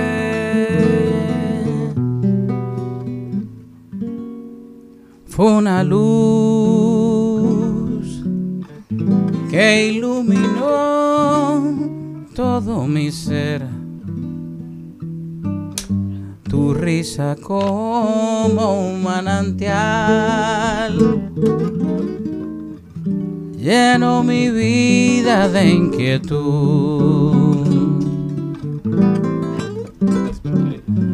Fueron tus ojos, no tu boca. Fueron tus labios o tu voz. Fue a lo mejor la impaciencia de tanto esperar tu llegada. Mas no sé,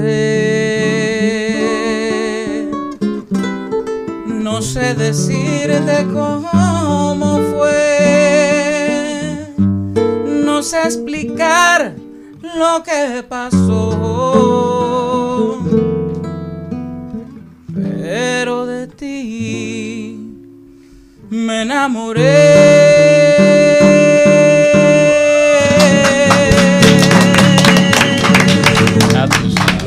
mío. Repite la invitación, Pavel. Es este próximo viernes a partir de las 8 de la noche en Casa de Teatro. Las boletas, como siempre digo, están a la venta por nuestra salud mental en TIX y usted puede accesar, comprar esas boletas y ser partícipe de esta última serenata, porque son serenatas, que vamos a dar en Casa de Teatro. Pavel y Ariel Núñez, no se lo pierda. Y qué mejor forma de usted continuar su día. Muchísimas gracias y gracias a ustedes por habernos escuchado. Hasta mañana, mi gente, si Dios quiere. Hasta aquí, Mariotti y compañía. Hasta aquí, Mariotti y compañía. Hasta mañana.